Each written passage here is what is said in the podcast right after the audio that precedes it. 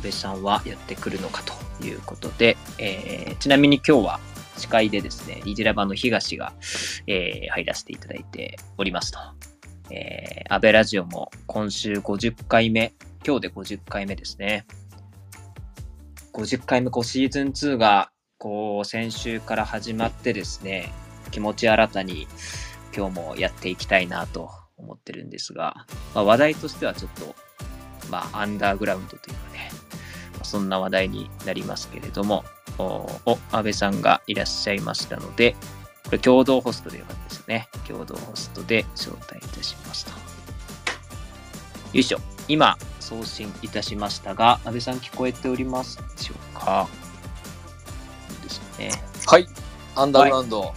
アンダーグラウンドのテーマ予定してますけれども、本日よろしくお願いします。うん、はい、お願いします。はい。ということで、えー、今日50回目の安倍ラジオというふうになって、ねえー、やってきましたね。うん。はい、なんか50回やってる気持ちは本当ないけど、はいはいはい。積み重なってきてますね。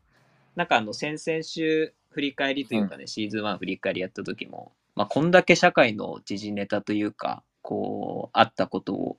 これだけ扱ってきてるんだっていうのも見てて、私その時はの裏方で入ってましたけど、面白くちょっと見させて、聞かせていただいたという感じでしたね。そうね。はい、まあなんか本当に世の中が勝手に動いていくから、うん、ニュースとかネタには困らないじゃないはいはいはいはい。そうもうそれこそもう俺ずっとこの週末、1週間とかあの、オープン AI のね、ああ、そうですか。はい。顛末とかね、はいはいはい。あるいはこう、ついにバイナンスの社長が、グローバルの社長が、はい、まあまあ、あのー、辞任なされてっていうね、話とか、こう、いろんなところで世の中動いてるなっていうのをずっと追ってきてますけども、はいはい、まあ、日本国内もいろいろ動いてますよね。いやでもここ最近は社会保障費マンのイメージがめちゃくちゃ強いんですけど、安倍さんが。いやいや、まあ、あの社会保障費マンとして今朝もですね、はい、あのしっかり高齢者の皆さんにあの怒られながら あの朝2時間過ごしてまいりましたけれども。なんかあの、えのきど P によれば、かなり議論が白熱してたというか、安倍さんキレキレでしたよみたいな お話。いやいや、もう、切れ味鋭くとも、基本的には鋭くいけば鋭くなるほど、はい、嫌われるわけです。そのまあ、そもそもさ、こう、はい、番組が主に中高年向けに向けてるわけですよ。はいはいはい。視聴者で、その、はい、その方々に耳障りのよろしくないことを言うという構図なんで、はいはい。あのー、まあ、非常に、なんていうのかな、わざわざ相手のとこに行って嫌なこと言うっていうやつだから、まあ、嫌われがちですし、あの、まあなんか、番組のフォーマットも全般としてやっぱその方々に向かってるんで、その方々が聞きづらいことに関しては、あんまり取り上げてこなかったとか、あんまりその議論の方向としてそっち側に行かなかったっていうのがあるんで、うん。なんかこう、現役世代枠としてこう、突っ込まれて、はいはい。いやこれはじゃあ頑張って言わなきゃと思って言うんだけど、うん、まあ、これは本当あの、はい、損の役回りと思うし、俺と同じ立ち位置の意見のはず、今日経済学者の山口さんっていう、まあ非常に立派な人格者だし、まああの、研究実績も素晴らしいっていう方がいらっしゃるんですけど、うん、まあその方が来るんですよ、その、こういうネタの時に、あの、少子化対策とかそういう時に。うん。でも明らかに俺が嫌なことを言って、なんかこう、マイルドにいいことを言うのが山口さんみたいな役割分担になりつつあるわけそういう舞台設計になってるわけですね。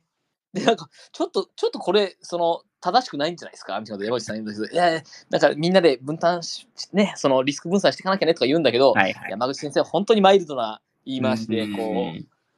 え、大事ですよね？とかってこう、みんなで、みんなで負担していかなきゃいけないですよね？とかって言ってるわけですよ。はいはいはい。でもみんなでって言うけどみ、今のまま現状維持みんなのまましたら、基本的に現役世代がほとんど負担だからねっていう話なんで。うん。まあ、あの、なるほどね。そうね、あの、メディアで私を見なくなったらそういうことだなと思っていただければなと思いますね。はい。いや、でも最近は本当議論がエンタメ化というか、そういうプロレス感がこう強まりすぎてるみたいなのも、なんか見てて思ったりしますが、なんかこう、まあ、ちゃんと議論が深まる舞台設計になってるならばいいなとは思うんですけどね。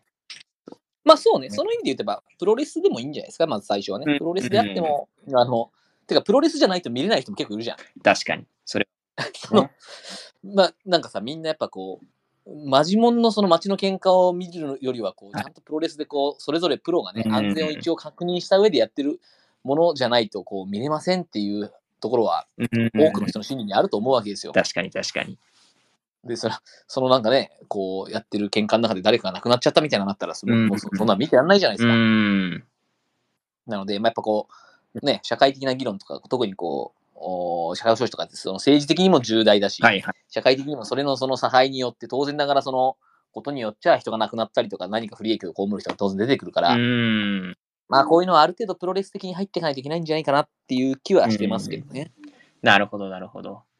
いや、なんかこう、社会保障費のお話は、やっぱりこう、安倍ラジオでも前回やりましたし、安倍さんもこういろんなメディアで、こう、まあ、そのプロレス含め発言されてる中で、やっぱこう、感想もいただいておりましてですね、あの、マシュマロに、マシュマロで。マシュマロなんかだんだん機能してきてるわけね。ありがたい限りですよ。いただいてまして、えーえーうん、ちょっと紹介させていただくと、えー、社会保障費についての安倍さんの考え、とても納得ですと。えー、私60代ですが、うん、子どもたちがこんなに多額の社会保障費を払っているとは知らなかったですと。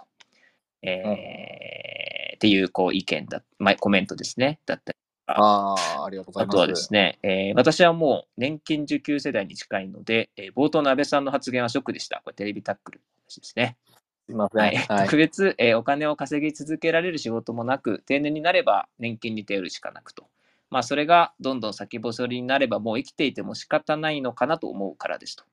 まあ、でも、最後まで安倍さんのお話を聞くと、いやいや、そんなに悲観するほどでもないのかなと。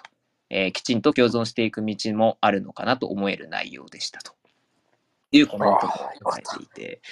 もう本当その心苦しい限りですよ、そのそうですよね。あの私の発言内容でこうね、はい、嫌な気持ちになる中高年の方もいらっしゃるでしょうから、まあそれは本当にすみませんっていう感じですけど、そう言っていただけると、まあ、なんとか救われる思いですよね。いや、そうですよね。こうやって反応いただけるの非常に嬉しいですし、こう、うん、まあ、番組での発言の詳しい背景みたいなのを、この安倍ラジオで詳しくお伝えして、それがこう、ちゃんと伝わって、こう受け止めていただいてるなというのをなんかこうリアクションとしても感じたのですごく嬉しかったですね。まあまあ嬉しいですけどあのもうあの、朝の番組とかテレビタックルとかやっぱ数百万人とか一千万人とか、安倍ラジオでこう理解者が一人でも増えるのはもう本当ありがとうございます。この心の安定のためにって感じですけど、規模感が違うからね、なんていうのかな、こう、まあね、はい、多く多い時1000人とか見てもらってますけど、それでも1万倍差ありますから、確かに。あの、ね、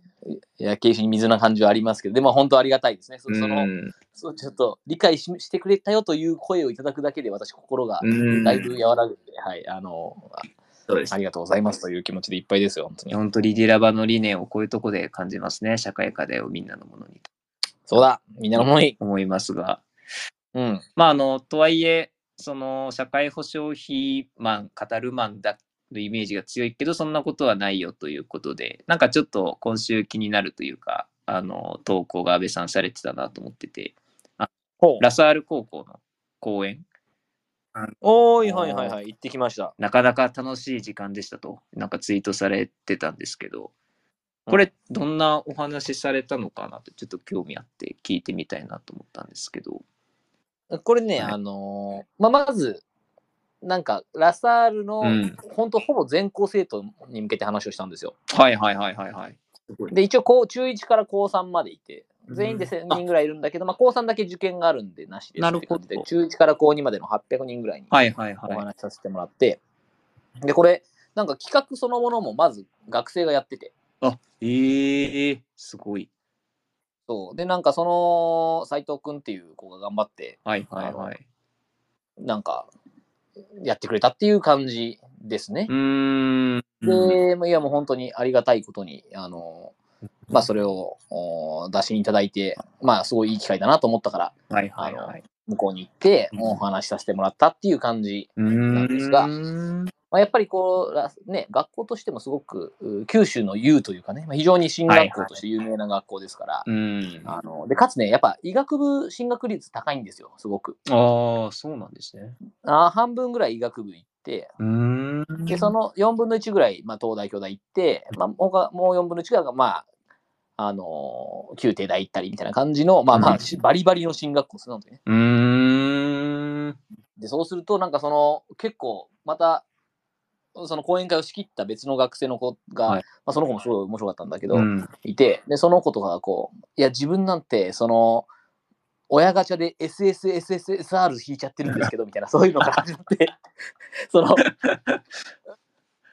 で、なんか、まあ、それにこうするように、こう、質問とかいっぱい受けたから、質問と、との、こう、対話的な感じでやってたんだけど、はいはいはい。いう中でも、僕は親 SSSR ぐらいですかねみたいな感じで言いながら、こう、入ってくる子たちがいて、まあ、やっぱりその自分たちが恵まれてる環境であると、親も、まあ、その経済的にもそうだしう、んまあ、その親子関係のその関係性だとか、いろんな観点から見て恵まれていることを自覚してるがゆえうに、ん。その、そういった自分の成功みたいなものとか、自分がこの後進んでいく、うんまあ、比較的恵まれたルートというものの先にあるものがうん何なのかとか、その時に自分たちはどういうマインドでいかなきゃいけないのかみたいな話をああ。していてなるほど。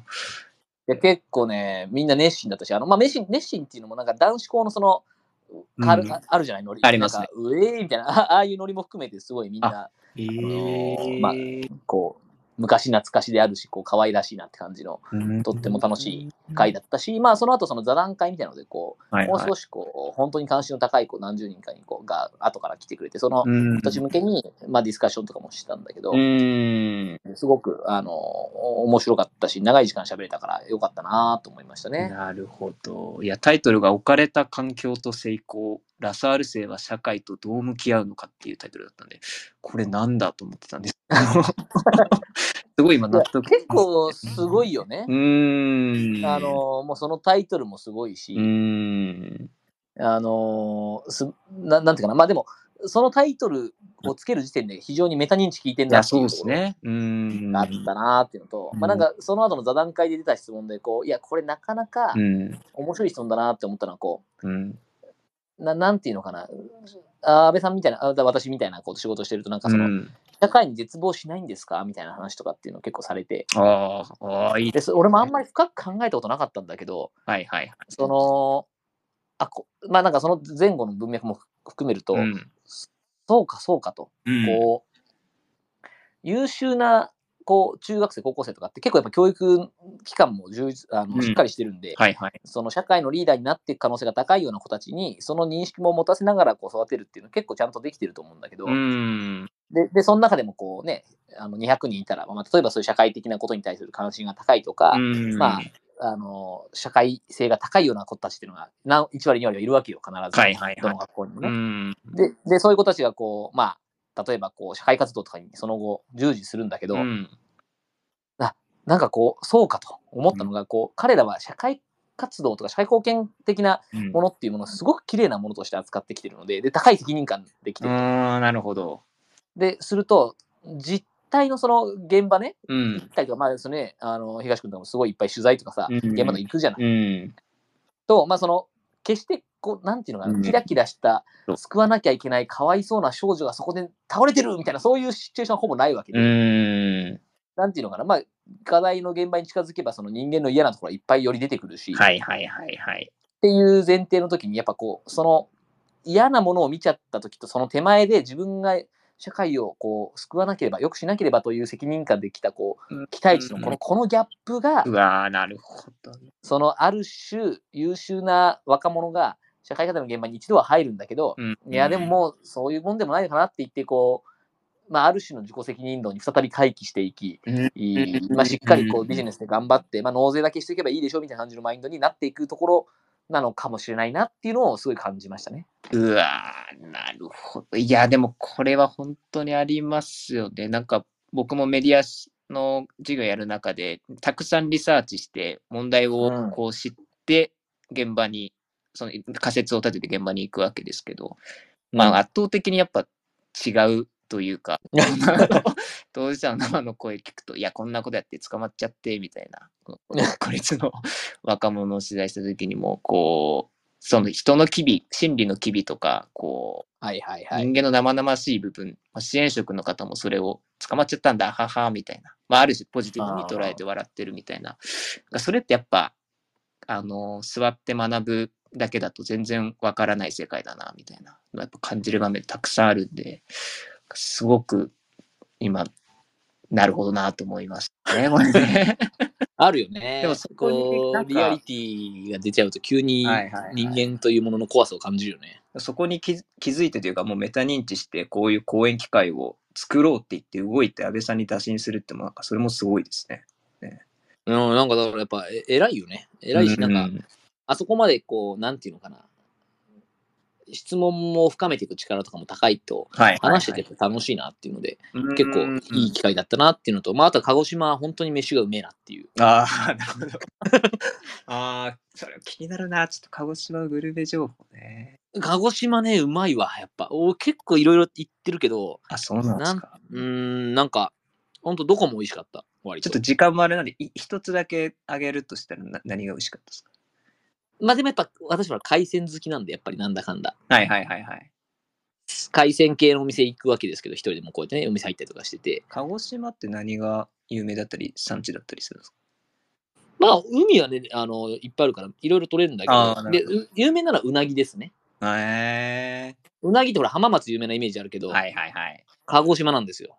なるほど。私鹿児島すごいいっぱい取れて、はい、有名ででして、まあ、それもあるし、またはい他の海産物も大体美味しかったし、やっぱりきびなごとか本当うまいよね。なるほど。きびなご。うーんきびなごのお刺身とかさこ、こっちだとあんま食わないじゃん。食わないですね。でもマジでうまいもんね。いや、いいなきびなごのお刺身ともう、はい焼酎でずーっといけるなって思っちゃった。いい公演した後ですごい酒進みそうですね。うん、すごいよかった。なるほど。ありがとうございます。ということで、ちょっと今週気になったのをこう深掘りさせていただきましたが、ちょっとそろそろ本題ということで、うん。もう事前にツイートでもお知らせしましたが、まあ、アンダーグラウンドっていうかもうだんだんアンダーグラウンドじゃなくなってきたのかもしれないんですけれども、おはいはいまあ、ホストの売掛金問題と、まあ、大麻組の問題ですね。ちょっと2つ、うーまあ、大麻組のちょっと時間的にえー難しかったらあごめんなさいという感じなんですが、まずホスト売掛金問題のお話、あのー扱っていけたらなと思うんですが、まあ、皆さん、すでにニュースでご覧になっている方も多いかもしれないんですが、ちょっと私の方からどういう、まあ、事象が起きているかという説明から入らせていただければと思うんですが、えーまあ、ホストクラブで多額の売掛金を抱えた女性が、えーホストから売春を指示されたというケースが相次いでおりますと。で、あの売掛金っていうのは、これ、ホストクラブを利用した女性が、まあ、高額な料金をそこで請求されて、まあ、それをホストが立て替えますよと。で、えーその女性が、売掛金の返済のために、まあ、買収をしてしまっているということになっておりますと。で、まあ、例えば歌舞伎町ですね、えーでは、今年11月13日までに買収を目的に客待ちをしていたというこう116人ぐらいのこう女性が逮捕されてるんですけれども、えー9月、例えば9月の35人の逮捕者のうち、その4割が、えーホストクラブで抱えた売掛金の返済だったり、まあ、有効費に充てる目的だったということで、まあ、路上に立っていたと。で、特にその35人の中で20代が7割、30代が2割、40代が1割という形で、まあ、若い世代が非常に目立っている。というところと、まあ、こう生活困窮の問題を抱えている人もいたというようなあーところでした。で、最近本当ここら辺のニュースが立て続けにえーあってですね、こう、聞いてみたいな、安倍さんに見解聞いてみたいなと思って、えー取り上げてるんですけれども、まあ、個人的には先ほどの孤独孤立問題と非常に関連があるなというふうに思っていて、まあ、ニュース記事でも家庭などに居場所がなくホストにのめり込んだっていう記載があったりとか、まあ、こう孤独孤立状態の人が非常に取り込まれてしまっているのかなというところが一つと、まあ、あと、ホストって今、そういう役割もあるのみたいな、正直驚いたというか、まあ、なんていうか、こう、売春の方に、まあ、こう、人を流していくみたいな役割も、まあ、今、ホストにはあるのかというので、ちょっとそこら辺も驚きだったんですけど、安倍さん、この問題、どういうふうに見られてるかなっていうのを、まずお聞きしたいなと思うんですが、いかがですか？いや私ね、結構ね、この問題はあの本当に、まあ、10年とまでいかないですけど、7、8年ずっとウォッチしてるものの一個でして、なるほど。あのきっかけは、まあ、リディラバのオフィスにいきなり、あの、とあるところの風俗嬢の方が、こう、どんどんって感じで、こう本当にやってこられまして、はいはいはいはい。で、なんかまあ、その、もう億を超える金をホストに貢いでいると。うん。で、これは社会問題じゃないかと。はいはい、なるほど。なるほどちょっと。最初本当に俺率直にその時、え、それはだって好きで貢いでるんじゃないの？と思って、うーん。社会問題なの？って最初俺も思っちゃったんだけど、うーん。だ話聞いてると、あ、やっぱこれちょっと結構問題あるかもみたいな感じになってきて、で、特に、はいはい。やっぱこう、この7、8年かけてすごくいろんなモデルが変わってて、うーん。で、一つはホストの側が、その、まあ、結構ホスト向けの研修とか入れて、数値を上げて、こう、目標管理していくみたいなのが、かなり浸透したんですよね。その営業会社でやってる研修みたいなのを合宿してこう叩き込むみたいなことが、そのうんホストの中でも結構一般的、まあ一般的なまで言ってるのかわかんないけど、一部結構聞くようになってるんですよ。なるほど、なるほど。っていう、そのまあ、こう、売上とか目標の管理みたいなものが、なんかこう、うん組織的な形に少しずつこうなってきてるっていう話が、まあ片方ではありましたと。はいはいはいはい。で、その、もう一方でやっぱスカウトとかっていうのが昔いたわけですよね。その。風俗とかもそうだし、夜のお店のスカウトをするっていうのが、うんなんかその歌舞伎町とかで街に歩いてたわけですよ、昔は。はいはいはい。で、こういう人たちってのは、あのもう、すごい警察の取り締まり厳しくなって、もう撲滅ほぼしてるんですけど、うん。そうすると何、そのスカウト機能っていうのが部分的にその、ある種ホストのところに合流した感じはあるわけですね。おー、なるほど。で、そのホストに来て売りかけ作らせちゃって、まあそのうん。寂しさつけ込んで自分のことに惚れさせつつ売りかけ作って、その売りかけを返すために、えーじゃあそのお風俗しなさいよみたいな感じにやっていくっていう、うん。まあある種の黄金ルートみたいなものが、あの昔からあいくらかあったえんだけど、まあその、うん。よりこうホストの収入のメインストリームに変わりつつあると。うーん。いうのが、まあ、大きなこの、まあ、10年ぐらいの中でのトレンドとしてあるなって思っていて、なるほど。で、なるほどこれね、パチンコとかもそうなんだけど、こはいはいう、昔にいたその中、程よく遊ぶぐらいのお客さんっていうのがどんどんいなくなっちゃうのよね。うーん。これ、パチンコ屋さんのね、ケースとかに聞いてもすごいその悩まれる人多いんだけど、はい昔はさ、パチンコしながらなんか普通に、なんていうのかな、た例えばこう、うん林修先生とかがさ、あの辺でパチンコやってたよとか、時々言ったりするじゃん、テレビとかでね。うんうんうんうん。みたいな感じでこうな、なんか割とみんなパチンコやってたんだよね、昔って。そうですね。確かに確かに。うん。で、今はもうそんなことなくて、本当そのインバウンドでき来た外国人とかが、なんかそのうん本当にこう、ちょっと体験してみたみたいな話とかっていうレベルでやるすげえおライト層。うーん。で、そんな1万円戻さないみたいな、そうそういうライト層うん。と、もうあともうその生活保護のそのお金が出た瞬間とか、年金出た瞬間にもう全部課金するみたいな、そのもうはい。完全にいいパチンコに、あの生活費を注いで、もうすべてはそっち側に依存しちゃってるみたいな、超重課金税みたいな、そそういうのに二極化していて、ああ。中間層がいなくなると、とその重課金税がやばいのはみんなそのパチ屋の人も分かってるんだけど、でもそこが抜けたらもうビジネス回んなくなるんで、うーん。もうそこに最適化しちゃってるっていう、こう、デスゲームみたいな感じのがあるわけですよ。ああ、なるほど。で、同じような構造がホストにもちょっとずつ出てるなと思ってて、ホストのその、うんなんかまあ、夢を売ってみたいな、そういう意味合いでこう遊んでみたいなところの、うん。程よい遊びとしてのホストという認識で行けるお客さんみたいなものは非常に減ってきていて、うん。もうその重課金税が本当その、ちょっとあの、一回体験してみちゃったみたいな話で終終わりみたいな感じのところにに二極化していった結果、なるほど。重課金税というのはつまりどういうことかっていうと、もうその、うん。なんかこう、完全に透け込んで、マインドコントロールしたり、色恋でこう、非常にこう、囲い込んだ上で、えー、まあ、あーうんストに沈めますみたいな、そうそういうようなうん。ものが、その重課金税のい一つのた類型として出来上がっちゃってるよね。なるほど。そうすると、その重課金、この人はしてくれるだろうって人は、こう、結果的にその弱い立場というか、どうしてもなんか辛い立場に置かれてる人とか、こう、まあ非常に、なんていうか甘い言葉が届きやすい人というか、そういうふうにターゲットが絞まっていくというか、そういう流れもある。ね。いや、これも明確にあって、やっぱ不安な人みたいな話とか、孤独な人にこう、つけ込むっていうのが基本なので、うーん。あの、つけ込みやすいやつにつけ込んで一気にその、沈めていくと、その夜の仕事にねっていう、だもうそれはあの、うん暗黙の了解としてホストたちはみんな分かってるし、うーん。で、なんかそこで言うとやっぱり、ななんていうのかな、その片方には、まずその、お孤独孤立というか、まあその寂しい女の子っていうのがいっぱいいて、その子たちにつけ込めばいいよね。で、しかも、やっぱ、これ男女の差すごくやっぱあって、うん。その、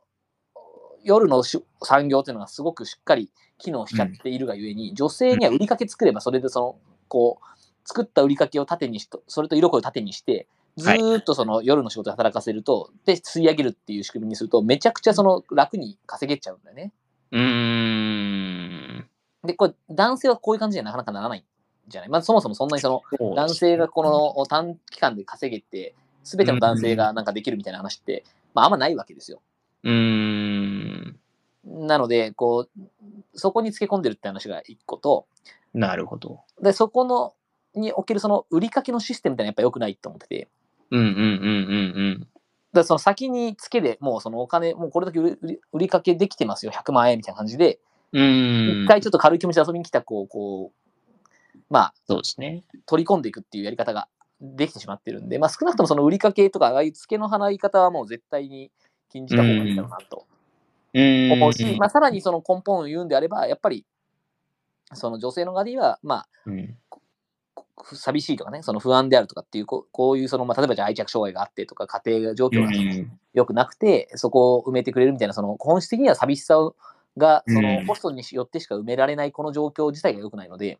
うん。そこを変えていった方がいいよねとか、まあ、あとはその、今度はホストになってどうしてもそのね、その、まあ、半分、はあれじゃないですか、闇バイトのやらせてるみたいなの近いわけで、はいはいはいはいはい。ある種のその組織的犯罪の匂いもしてるなみたいなところがあるわけですよね。うん。そのうんこホストという構造もそうだし、まあ、そこに反射がかかってる可能性もあるんじゃないかなと思ってるんだけど、うん。まあみたいなところの中に言うと、今度はそのホストになる側の人間うん。もどこから供給されてるわけですよ。うん。こっちも若者なんで、こっちのその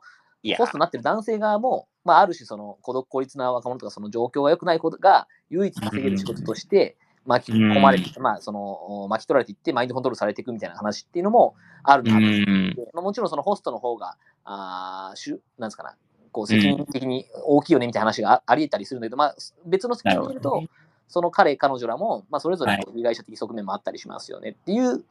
うん。ことよね。でだからほら、うん。いただき女子なんとかちゃん、リリリリちゃん、リリコちゃん？はいはいはい。な。みたいな、あの彼女なんかも捕まった理由はその結局詐欺というか、それでおじさんからお金取ってて捕まってるわけで、うん。でそのでも彼女自身もやっぱこうそのホストにお金を出したくてって話で言えば、まあそのうんホストのからの搾取構造の被害者でもあるし、別の人を詐欺でお金取ってるか加害者でもあるっていう、こういうやっぱ連鎖がすごい起こりやすいよね。なるほど。うーん。いや、このあたり、こう、僕もその若者の孤独孤立取材してるときに、こう、かなりその、先ほどおっしゃっていた体制がしっかりしてるがゆえに、こう、支援団体もそこに勝てないみたいな構造が、なんかすごいあるっていうふうに声を聞いていて、うん。こう、まあ今 SNS も発達して良くも悪くもつながりやすいって社会の時に、まあ、優しい声をかけてくれる大人、ホストに、まあ、すごいつながりやすくなっているし、その取り込む、うそっち側の体制がすごく、なんていうか、資金的にも巡り、儲かるから巡りがいいから、ちゃんとしてて、でも支援団体は全然お金がないから、こう例えば24時間の窓口作れないとか、でもホスト側はいつでもつながれるみたいな。ここら辺の差もちょっとできてしまってて、こう、どんどん悪い方にこう若者が流れていくみたいな話も聞いていたので、まあこのあたりかなりこう厳しい構造になってるなっていうのは、今お話聞いてもすごく思ったところですね。いや、これは本当そうで、その例えばじゃあ寂しい女の子を見つけて保護しようという、その例えばし支援活動あるよね。うん。あのまあ、いろんなタイプの活動がありますけど、はい、いろんなタイプの。はい。あるし、その、いや、それなんかこうバス持ってくもあれば、その、どこかで居場所作るみたいなのもあれば、あの、うん。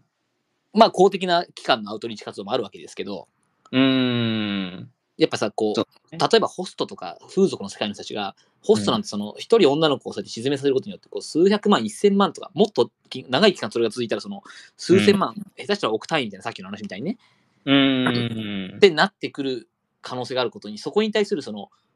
真剣度というか、必死度ってやっぱ、その普通のアウトリーチ活動と全然勝負にならないよね。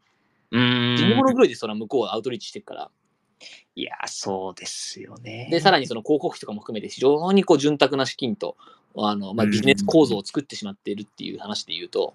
うん。やっぱ普通の支援活動がそのアウトリーチしていくっていう時に相当不利な場所にいるっていう前提がね。あの必要だし、うんまあ、それに対抗するために、じゃあどうやってその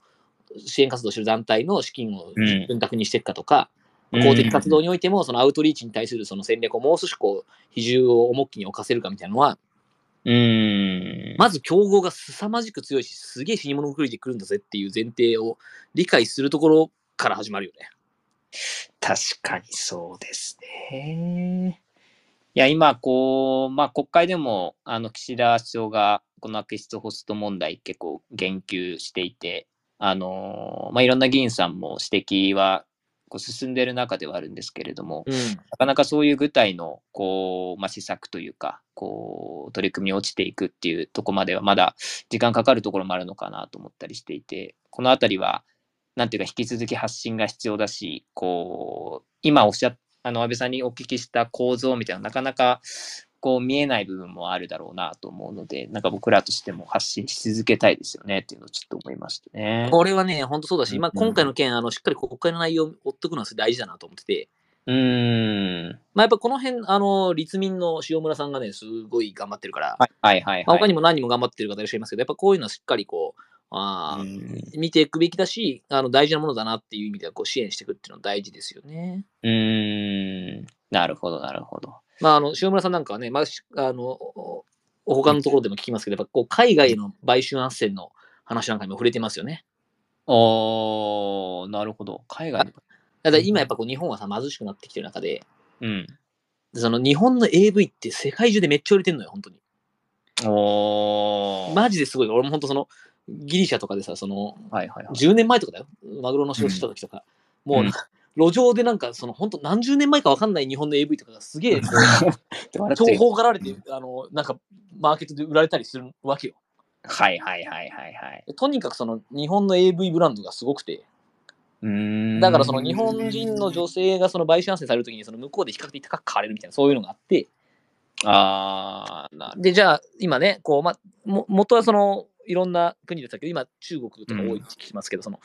うんまあやっぱ向こうが経済成長してるとお金持ってる人いるから。日本国内でその買収斡旋させるよりもこっちの方がいいぜみたいな感じで、そのうん海外行って、あのそれ売りかけ返さないかみたいな、そういうのがあったりするわけですよ。うーん。うんなんで、こう、そう、で、それはその、いろんな角度でやばくて、まあ、その、まず、女性の保護という意味でも、日本じゃなくて海外ってなおさら危険なのよね。うーん。で、しかも、その、売春が禁止されてる国でそれを地下でやっていくみたいなパターンだと、おー、それ見つかった時に、その、それをしてたことで死刑になっちゃうみたいなパターンもあるわけですよ。下手したら。うおー、なるほど。で、だとなると、その、例えばそこでその買収しててすげえこう、うん危。険な目にあったとか、うもう、んおーまあ、ほん本当にひどいことされたとしても、それをその、その国でやら、こんなされましたって言った瞬間、そはい。言った自分がまず死刑になっちゃうみたいな、そういう構図があるので、問題のその告発もすごくしづらいっていう、うん。で、それが分かったところに送り込んで、はい。金だけ稼いで、本人の人権はすごく侵害されても知りませんみたいな感じになってるみたいなのも含めて、うーん。ビジネス構造になっちゃってるので、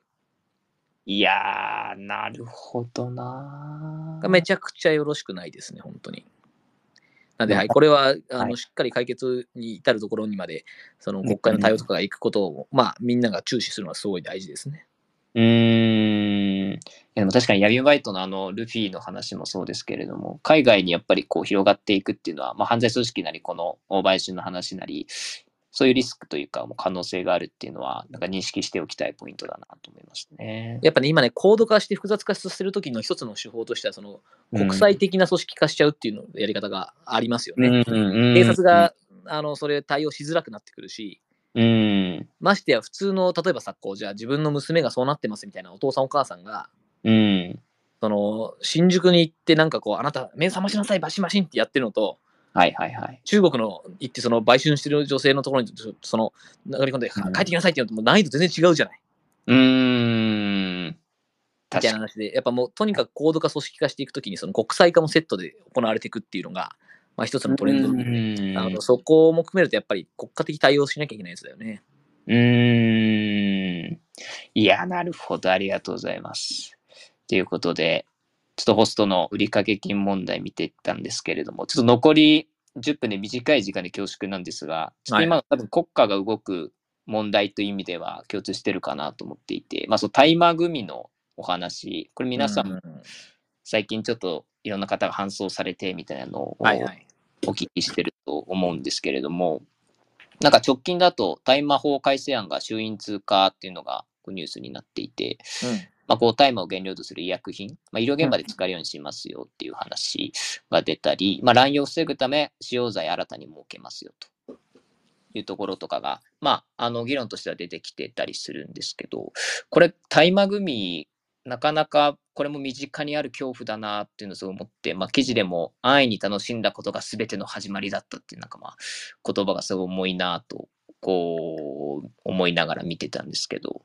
この問題とかって安倍さんどう見られてます？これもちょっと、あのー、コメントいくつかって感じで終わっちゃうかもしれないですけど、聞いてみたかったです。いや、これはね、大麻の扱いマジ難しいよね。これ、なんか、そうですよね。ままずでも今回はだからあれだよね、厳密にその合成、あ、そうですね。はい。た、その、大麻に似せた合成成分の、そうですね。が含有されているものに対するガサ入れっていうか、まあ、と取り締まりってことだよね。そうですね。HHCH、ヘキサヒドロカンナビヘキソールっていうのが、あ薬機法のその指定薬物に指定されるということですね。まあ、その名前なにカンナビってか、それ書いてあるから、もう大麻由来感すごいんですけど、ね、カンナビスから取ってきました感すごいんですが、はいはい、まあやっぱ、あの、合成系は本当にやばいだろうねっていう感じがしますね。やっぱなんだかんだ言ってもね。うん、そのやばさっていうのはなんかね、いや、これはその、それこそ、その何回か前のこのアベラジオでも話しましたが、はいはい、そのアメリカ行くと、本当この5年、10年、やっぱこう、カンナビリスビジネスというか、こう、あの、大麻ビジネスすげえんすよ、盛り上がりがね。はいはいはいはい。で、まあなんかその、そういう中で、あのここの間行ったカンファレンスだと、もうその、うん、ね、インパクトインベストメントインサイケデリックとかってそそんなこう、相性、その本来一緒になることがない、社会貢献と麻薬みたいな、そう そういうものがこう統合されたセッションみたいなのがあって、そんなことある？みたいな話をね、何週間か前にしましたけど、はいはいはいはい。その、やっぱ、この、うん、大麻のあり方みたいな、で、そ、そこの中でやっぱ議論されていくときに、先人たちがやってきてる、その、オーガニックなものの方が、やっぱり相対的にリスクが低いよね、みたいな。うん。で、合成系はやばいから、そっち側のそのオーガニック系にシフトしてここ、マネジメントしていった方が、国としていいかもしれないね、みたいなその話をこうアメリカではしてたりするわけですよ。ああ、なるほど。合成系に置き換えっていうところなんですね。なるほど、なるほど。うん、なんかまあまあ、向こうはやっぱりそうそう、そういう薬で、こう、じそれで若い人がそのまま自殺しちゃうみたいなのが結構あったりするので、はいはいはいはい。そういうリスクも考えたときに、あの相対的に、まあ、あの大麻の方がいいんじゃない？みたいな、そういう議論は結構ある。うんうんうん、そもそも合法なところもあるのでね。全然 OK ですと。で、タバコよりもあの体に害はありませんとか、お酒よりもいいですみたいな、酒、タバコが OK でなぜ大麻はダメなんですかみたいな、そういうあの世界線っていうのはまあ存在していて、でそれ自体はそこまで大きなその間違った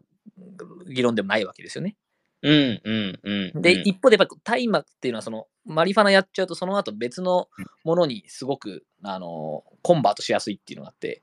ああ、そのゲートトラックって教えてそうそうそうそうそう、よく言うやつですよね。はい、あの、マリファナやったら次はじゃあちょっとしゃぶでみたいな、そうそういうその、ステップアップしてっちゃうところの入り口すごくなりますよねっていうのがあって、まあそこら辺も鑑みていくと、その、おやっぱり危ないんじゃない？みたいな話もあったりすると。うん。いや、で、結構だから今日本国内でもなんかこう、それなりに流通してると思うんだけど、そうですね。そ、そ、それはどうなのみたいな話も思っちゃいますよね。その、うん。今回のそのグミの話とか、で、日本はその CBD ってその、その成分は OK なんだよね。はいはいはいはい。その大麻の中から一部だけその、ダメな成分を取り除いたその CBD のものは OK ですと。うん、で、今回のはその、まあ、合成してるからダメですって話の、確か炭焼けのはずなんだけど、はいはいはいはい。そうですね。まあ実際のだって葉っぱとかもなんかこう、若い世代でなんか流通してるっぽいじゃない？なんかそういうの取材で聞いたりするしだって。聞きました聞きました。あの、二十歳ぐらいの子があの地区で高校生、大学生が何グラムいくらでやり取りしてるんですけど、あの、東さん草売ってますみたいなの。あ何も、え、何も、東君が売ってるという、そういう、そういうケースのもとで向こうに話こういうとこに取材来る人はそういう人だろうという認識だったのかわかんないですけやど、やめてくれよ、ちょっとそれ本当に。それは丁重に、いや、俺は売らない、知らないって言うんうけど、いや、でもそんぐらいその、めちゃくちゃ身近に話してたので、なんか当たり前のように、うん、それで生計立ててるんですよ、みたいな話とかも、かなりちょっと衝撃ではありましたね。うん、衝撃で、高校生とかがだからそういうの取引してる人でしょ？そうです、そうです。うん。まあ、まあそれはやばいよね。あと暴走族とか、まあちょっと悪い、こう、組織がある地域みたいなところ。いや、まあでもやっぱその、なんだかんだ言ってそういうルートが存在してますからね、留学生コミュニティとかね、はいはいはいはい、はい。あのも含めて、まあまあ、一部その、そういうのが流通しやすい場所っていうのがあるので、うーん。まあなんかこう、実態としてそうなっちゃってるから、そのダメならダメでちゃんと取り締まり切らないとダメだよね、そこはね。